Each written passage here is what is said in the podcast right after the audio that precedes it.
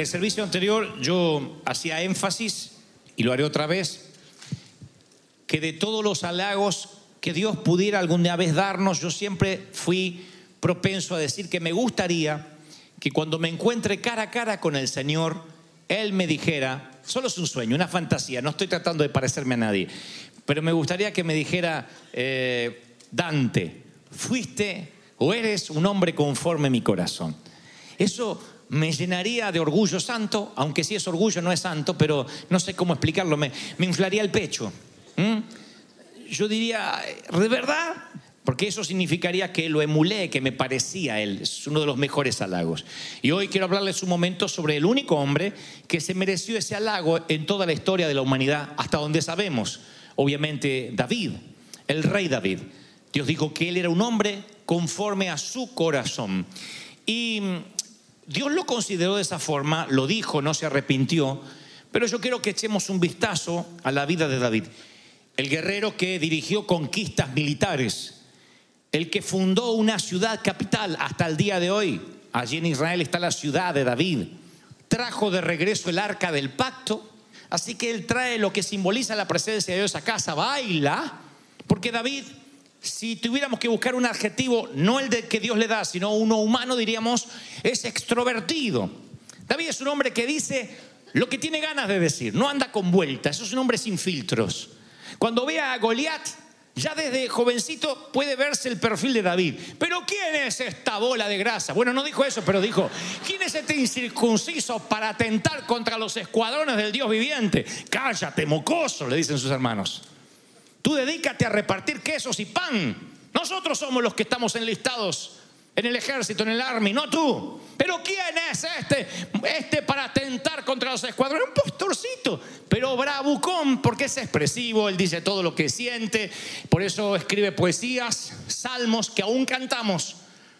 Así que trato de pensar como predicador esta mañana en qué momento quiero ubicar a David para de allí empezar a trazar la historia de por qué se gana el epíteto de ser un hombre conforme al corazón de Dios. Y este es el momento que escogí, tan verídico como el resto que les acabo de contar. David parece más viejo que los sesenta y tantos años que tiene. Cuando lo vemos, sus hombros caen, su cabeza pende, está como encorvado y arrastra los pies como un anciano. Hace pausas con frecuencia, no porque la colina es empinada, sino porque necesita llorar de a ratos. Véanlo. Ahora no usa corona, no tiene hogar. Uno de sus hijos, llamado Absalón, acaba de tomar el palacio por la fuerza en un golpe de Estado. Y él, el desafiador de las grandes batallas, el gran conquistador, el que no le teme a nada, no quiere enfrentar a su propio hijo y decide huir como un proscripto, como un delincuente. La Biblia lo describe así, segundo libro de Samuel, capítulo 15, verso 30, describe este incidente de la siguiente forma. Dice, David subió al monte de los olivos llorando, con la cabeza cubierta y los pies descalzos. Ahora pueden verlo. No se imaginen al monarca. Imagínense a un hombre que parece un homeless. Está con su capucha tapada la cabeza, está descalzo, encorvado. Y también todos los que lo acompañaban, estos son sus oficiales, El entorno, el anillo de David no era muy amplio. Quienes llegaban a él eran sus generales, los más valientes. Hay historia de los valientes de David y estos son los que lo secundan y también lloraron. Pues lloran porque ven a su líder quebrado, ven a su líder devastado, ven a su líder diciendo no puedo más. Y entonces una congoja los llena a todos, los envuelve a todos. Al momento que encontramos a David han pasado 14 años desde que él sedujo a una mujer llamada Bepsabé. En los tiempos en que los reyes salen a la guerra, David decide quedarse.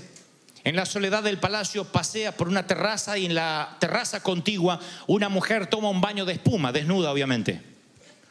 Quizás la mujer sabía que desde donde ella se bañaba el rey podía verla y lo estaba seduciendo, pero eso sería muy machista. Tal vez la mujer no sabe y peca de ingenua, lo que sea, David no aparta la mirada, la seduce, la trae a la cama y manda a matar a su marido. 14 años desde que eso sucedió. 13 años desde el momento que él camina descalzo por la montaña, desde que un profeta piadoso llamado Natán le dice, tú pecaste contra Jehová. Ese profeta no sabe cómo hacerle entender al rey que metió la pata y usa una metáfora, una parábola de un hombre que tenía muchas ovejas. No obstante eso, codicia la oveja del pobre vecino, la única que tenía. David se enoja, monta en cólera. Un hombre que hace esa canallada debe morir. Y Natán le dice, tú eres ese hombre. Has pecado contra Jehová. Han pasado 13 años desde que fue confrontado y desde que Natán le da una sentencia. Le dice, Dios te perdona lo que has hecho, ¿eh? No morirás. Pero la espada nunca se irá de tu familia. Será una familia que vivirá momentos tristes, agónicos. Acabas de abrir un vórtice en los cielos, una puerta al enemigo, y tu familia lo resentirá.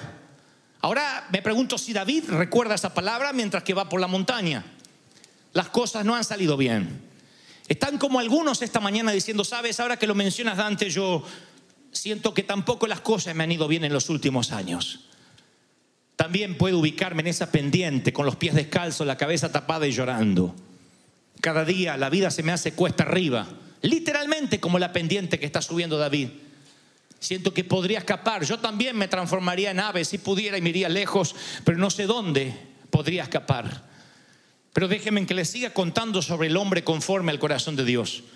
Hay historias sórdidas, desenterradas en la arqueología de su familia, porque la Biblia narra que David tiene varios hijos de distintas madres, él tiene muchas esposas, concubinas. Uno de sus hijos se llama Amnón y Amnón se siente atraído por su media hermana Tamar. Tamar es virgen, nunca estuvo con ningún caballero. Amnón la trata de seducir, Tamar le dice, no hagas eso, eres mi hermano. Amnón dice, no, no lo eres técnicamente, tenemos mismo padre, pero distinta madre. Tamar se niega y un día Amnón entra a su recámara y la abusa, la viola por la fuerza. Tamar rompe su vestido de colores, lo desgarra así, el vestido de colores significaba que era una mujer virgen y ahora ha perdido su virginidad y su inocencia con su medio hermano. Su medio hermano la usa y luego se deshace de ella como si fuera una muñeca usada y la Biblia dice, y el rey David, al enterarse de todo lo que había pasado, se enfureció. Y es lo último que la Biblia narra respecto a David con este incidente. Se enfureció. Ajá. Y luego pasa otra historia, se enfureció. Pegó dos, tres gritos como padres latinos y otra cosa. Y tampoco hizo nada con Tamar. Tamar necesita un papá y lo que obtuvo fue silencio. Quedó un vacío en su interior y ese vacío lo llena su otro hermano, Absalón quien le dice, Tamar, yo vengaré tu virginidad. Yo te devolveré la dignidad como mujer. Así que Absalón embriaga a su hermano en una fiesta, a su hermano Amnón, y le clava un puñal por la espalda. Así que tenemos una familia donde hay incesto, una hija violada, un hijo muerto, un palacio conmocionado y ahora un asesino prófugo. Esto es peor que los Rivera.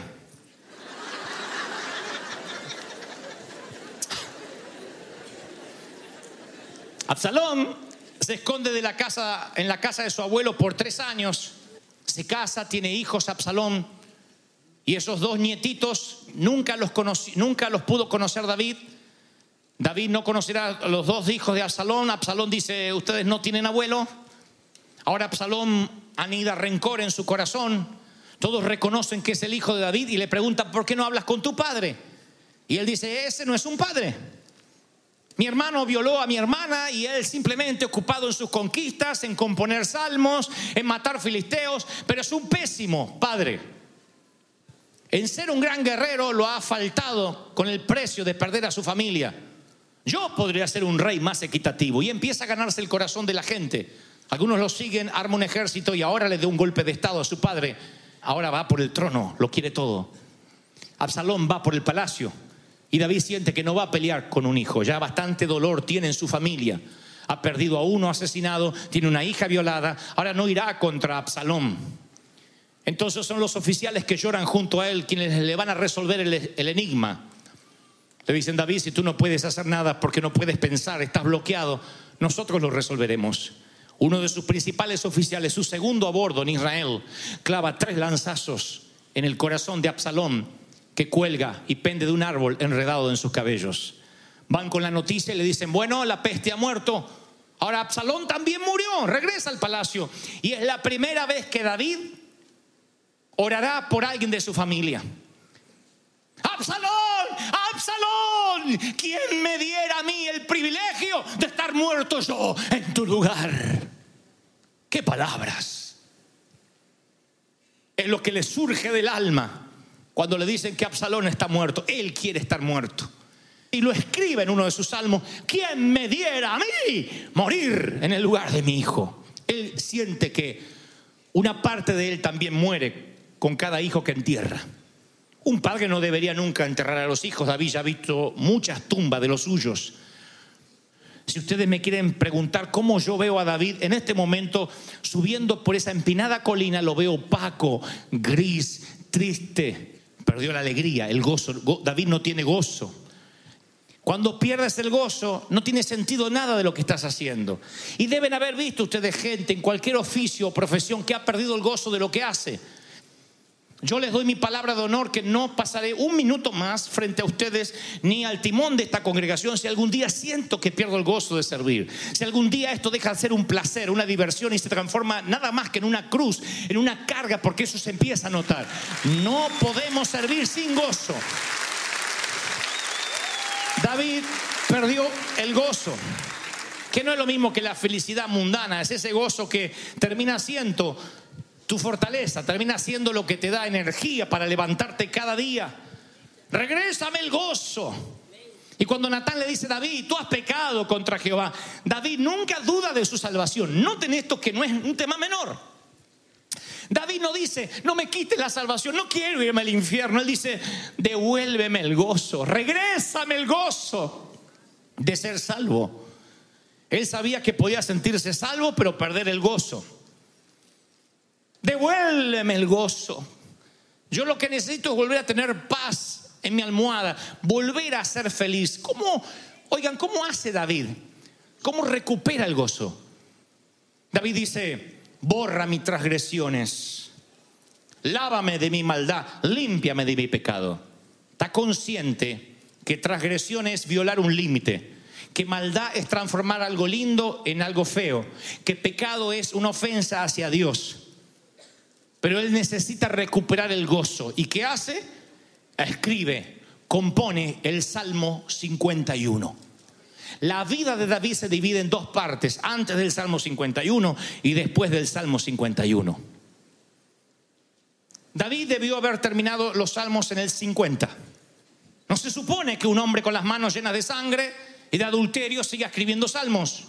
Sin embargo, después del 51 encuentro el 52, el 53, el 54 y sigo y sigo y me voy al ciento y pico, sigo escribiendo y sigue escribiendo y digo, alguien le tiene que decir a este hombre que no debería escribir más, alguien tiene que decirle que tiene que apartarse del camino de Dios, pero Dios dice, es un hombre conforme a mi corazón. ¿Qué es lo que hace que sea conforme al corazón de Dios? Así que David dice, devuélveme el gozo de tu salvación. Y escribe el Salmo 51. Cada salmo, si eres detallista, antes de comenzar tiene unas letras pequeñas, traducidas del original hebreo, que dice, ¿cuándo fue compuesto? ¿En qué momento? Y aquí yo me pongo a ver cuándo escribió este salmo y dice lo siguiente, al músico principal. O sea que las notas se las da al músico principal, Salmo de David, después que tuvo sexo con Betsabé y fue confrontado por Natán el profeta. O sea que es confrontado, consciente de su pecado, y en lugar de poner la mirada perdida y decirle, fallé al Señor, yo no puedo adorar, este se pone a adorar, se pone a cantar una canción, se pone a decirle, Señor, aún yo te estoy amando. Es como que David dijera, mira, Dios, voy a ser sincero una vez más, de las millones de veces que lo fui. Sabes, tal vez yo no sirva como rey, tienes razón. Soy el tipo equivocado. No soy mejor que Saúl. Y a decir verdad, creo que desperdiciaste la unción en mí aquel día que el cuerno vertió sobre mi cabeza. Como padre, ay, pésimo. Mis hijos me detestan. Tengo una hija que me odia. Tengo hijos muertos y los que están vivos no quieren saber nada de mí. Como esposo, me soportan porque soy el rey. Pero todas se mandarían a rajar a su tierra si pudieran. Soy un hombre solitario, triste, descalzo y con la cabeza tapada en una colina ascendente. Lo he perdido todo. Pero sabes, cuando tú me encontraste, Dios, yo era un muchachito que solo sabía cantar. De tanto en tanto defendía mis ovejas de los osos y leones, de cualquier depredador. Pero yo sé cantar. Eso sí, es algo que está innato en mí. Desde el vientre de mi madre yo sé cantar así que tomaré la guitarra y cantaré otra vez. Tal vez no pueda ser un rey, pero aún puedo cantar. Toma la guitarra y canta. Siento a Cristo, siento a Cristo. Todos en el palacio escuchan cantar al rey. Lo han escuchado cantar luego de las victorias y de las derrotas. Lo han escuchado cantar cuando tenía el bebé muerto en los brazos, el hijo de él y Betsabé. Cantaba. Siempre cantó. David, más que salmista, más que profeta, más que rey, es cantante, músico. Es lo que sabe hacer. Y es como de que de alguna manera le dice Dios, tal vez no pueda hacer todo lo otro que tú esperabas de mí, pero sabes, a pesar de todo aún puedo cantar. Aun cuando el sábado por la noche fue atroz, cuando el diagnóstico fue aterrador, yo puedo adorar en la angustia. Y yo te hago una pregunta esta tarde. ¿Qué es si te alejaste de Dios, si sientes que estás lejos del Señor, que ya no oras ni cantas como antes? ¿Qué crees que es lo que todavía podrías hacer para Dios? Si lo perdieras todo, ¿qué es lo que todavía crees que podrías hacer para Dios? ¿Qué te parece que podrías seguir haciendo para Dios a pesar de tus manos sucias, de tu indignidad aparente? Tal vez dices, bueno, podría aconsejar. Mi matrimonio es un desastre, pero sé que podría aconsejar a alguna pareja, tal vez de lo que no deberían hacer. Pero siento que podría ayudar a alguien. Otros dicen, yo ya la he fregado demasiado, pero siento que podría abrazar, sembrar, escribir un cheque. No sé, invitar un café a alguien. No sé si eso tenga importancia para Dios, pero es lo que yo todavía aún podría hacer, aún si lo perdiera todo. Eso es lo que siente exactamente David, Señor, yo aún puedo cantar. Y se pone a adorar a Dios. ¿Por qué David se gana el adjetivo de un hombre conforme el corazón de Dios? Te diré el secreto, el gran secreto está semi oculto en las páginas de la Biblia. Porque David sabía es el único de los profetas, salmistas o David o reyes que hayan existido que reconocían cuál es el camino de regreso a Dios. Cuando le hiciste fea, cuando metiste la pata, el camino, el freeway que te regresa a Dios es la adoración, es levantar las manos y adorar, es levantar las manos y clamar. Eso siempre te regresará a tu Dios. Eso te volverá a conectar con tu Dios. Aleluya. Eso es maravilloso. No encuentro otra razón por la cual Dios diría, este es un hombre conforme a mi corazón. Él sabe cómo regresar a casa. Inmediatamente se pone a adorar. Es lo que ha hecho después de matar osos y arrancarle ovejas de las fauces de un león. Es lo que ha hecho después de cortarle la cabeza a Goliat, es lo que ha hecho cuando Saúl lo perseguía, es lo que ha hecho cuando era un proscrito, es lo que ha hecho cuando el arca entró, es lo que ha hecho cada vez que perdió, ganó una batalla, cantaba. Él cantaba y cantaba y cantaba. Y Dios se paraba y se paraba y se paraba en su trono para oírlo. Y le decía a los ángeles, a los serafines, a los querubines, a los coros superiores e inferiores, ven cómo se hace. ¿Ven cómo se conmueve mi corazón? Este hombre nunca deja de adorarme. Este es un hombre que tiene el corazón igual a mí. Aleluya.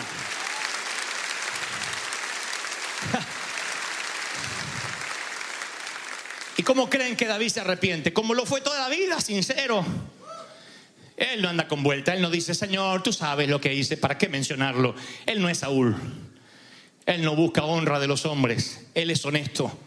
Yo conozco mis rebeliones, mi pecado está siempre delante de mí y contra ti, contra ti solo he pecado.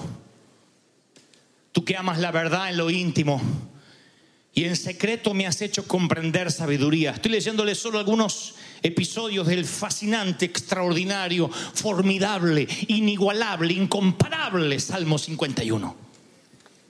Ese salmo que los religiosos sería el motivo por el cual rompan el resto de los escritos de David es lo que a mí me conmueve.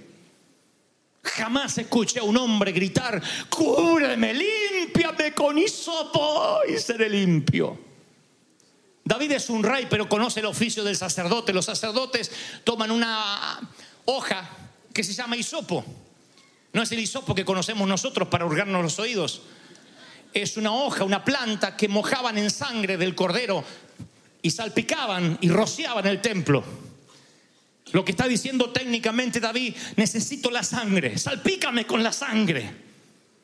Nunca te olvides de esa oración cuando te metas en líos. Clama por la sangre, porque la sangre no ha caducado, la sangre no se ha fermentado, la sangre no se ha rumbrado, la sangre sigue siendo fresca para ti. La sangre te limpia de todo pecado. Límpiame. Alguno diría, David cayó de la gracia. No, David cayó en la gracia. Iba por una cuerda, como vamos todos así, en el trapecio, uh, el trapecio, y uh, se vino, se cayó de la gracia. No, la gracia estaba en la red. Por donde andaba no era gracia. La red se llama gracia, se cayó en la gracia. Cuando alguien cae, cuando tú fracasas, tú no caes de la gracia, tú caes en la gracia. El Señor te sostiene diciendo, Pedro, sabías que me ibas a negar. Sabías que ibas a meter la pata. Él te vuelve a sostener. Y tú dices, pero es que mi corazón es, ya no sé cómo Dios podría limpiarlo. Está tan sucio. Siento que mi corazón hasta tiene cucarachas. Siento que mi corazón es impuro, tiene pensamientos tan indignos. Entonces sigue leyendo el Salmo 51, aprende a orar como David. No pide que Dios le limpie el corazón, él dice, crea un corazón nuevo y limpio en mí. Tú eres creativo, me dijeron mis ancestros de que en el huerto creaste a Adán de la nada. ¿Qué te hace crear un corazón? Dame un corazón puro, limpio otra vez y esta vez lo cuidaré, lo honraré, honraré a mi donante, honraré a mi creador. Renueva un espíritu dentro de mí. Y luego dice, vuélveme el gozo de tu salvación. Ay, vean a David orando por el gozo. No lo he visto clamar así ni por una batalla, ni por matar a los filisteos o, a, a ningún otro ejército enemigo. Él clama, vuélveme el gozo. Él no puede seguir sin gozo, necesita el gozo para vivir.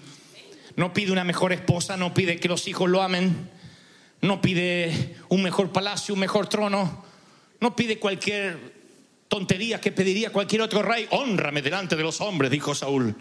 No pide honra. Él dice, tú me conoces. Solamente déjame sentir el gozo de que estoy salvo. David ya conocía que la verdadera evidencia del Espíritu Santo en tu vida no es la profecía, es algo que viene en el fruto del Espíritu, es el gozo. Y no la felicidad mundana, el gozo, la alegría, la paz, el gozo de servir, el gozo de vivir, el gozo de trabajar, el gozo de estudiar, el gozo de levantarte. Ese es el gozo, la evidencia del Espíritu Santo. Aleluya. Y no importa qué tan sucio estés, cuán feo hayas metido la pata, ¿no te gustaría recuperar el gozo? ¿No quisieras que Dios te vuelva a abrazar otra vez? Dice la palabra en Romanos, ninguna condenación hay para los que están en Cristo Jesús. ¿Oíste eso? Te lo diré otra vez, ninguna condenación, ninguna. No hay ninguna. No hay ninguna condenación para los que están en Cristo Jesús. No hay ninguna, ninguna, ninguna. Y entonces no eres menos salvo que el primer día que Dios te salvó. Tú no agotaste ni yo agoté las misericordias de Dios. Pero somos tan torpes, siempre pensamos que sobregiramos la línea de crédito divina. Siempre decimos, uy, ahora sí, uy, ahora estoy en rojo, ahora Dios no me va a perdonar. Y dejamos de adorar. Recuerda la historia de este hombre, por favor, de David. Adúltero, fornicario, asesino, padre pasivo. Un tipo así no pasaría por la vereda de nuestras congregaciones. Sin embargo, se pone a componer el Salmo 51, justamente después de ser confrontado por el pecado. Y adora. Pero no adora de, "Uh, cállense, el rey va a cantar. Lo hace con su guitarra. Y posiblemente no sea sentado en el trono, sino en una de las escalinatas de su palacio. Porque eso le recuerda cuando se sentaba entre las montañas y olía ovejas y canta, siento a Cristo, siento a Cristo. Él está cantando simplemente lo que su corazón ha cantado toda la vida desde que era niño. Siento a Cristo en mi corazón. Dicen en el palacio, David volvió a cantar. El rey está cantando. Uno de sus oficiales, Joab, dice que él sabe cómo volver a casa. Él sabe la llave de acceso al trono de Dios. La pregunta es, ¿la conoces tú? ¿Quieres recuperar el gozo otra vez? ¿Quieres sentirte que vale el esfuerzo de haber venido? Miren, yo puedo lidiar con cualquier tipo de oveja, porque también soy una oveja rota, con patas rotas. Yo puedo lidiar con adúlteros, con fornicarios, con homosexuales, pero nunca podría lidiar con corazones sin gozo. Porque te diría, canta, ríe, ríe, y tú harías... y luego volverías a sentir lo apesadumbrado que está el corazón. No puedo, por mucho que me fuerce, hacer que el gozo venga, a menos que tú adores y le digas, Señor, yo puede que no sirva como padre. Soy un esposo pésimo. Ahora que lo pienso como empresario, soy un fracaso. Oh, como miembro de River dejo mucho que desear. Tan solo si alguien supiera lo que vivo, me echarían de aquí. Pero aún puedo cantar. Aún puedo adorar. Aún puedo decir que te siento. Y eso está así de que vuelvas a sentir la alegría, el gozo, la llenura, de que Dios te dé un corazón limpio, lo creo otra vez. ¡Aleluya! Vamos, dile Señor, yo quiero adorarte. Dale una ofrenda de aplauso, dile Señor, yo quiero adorarte, yo quiero sentirte.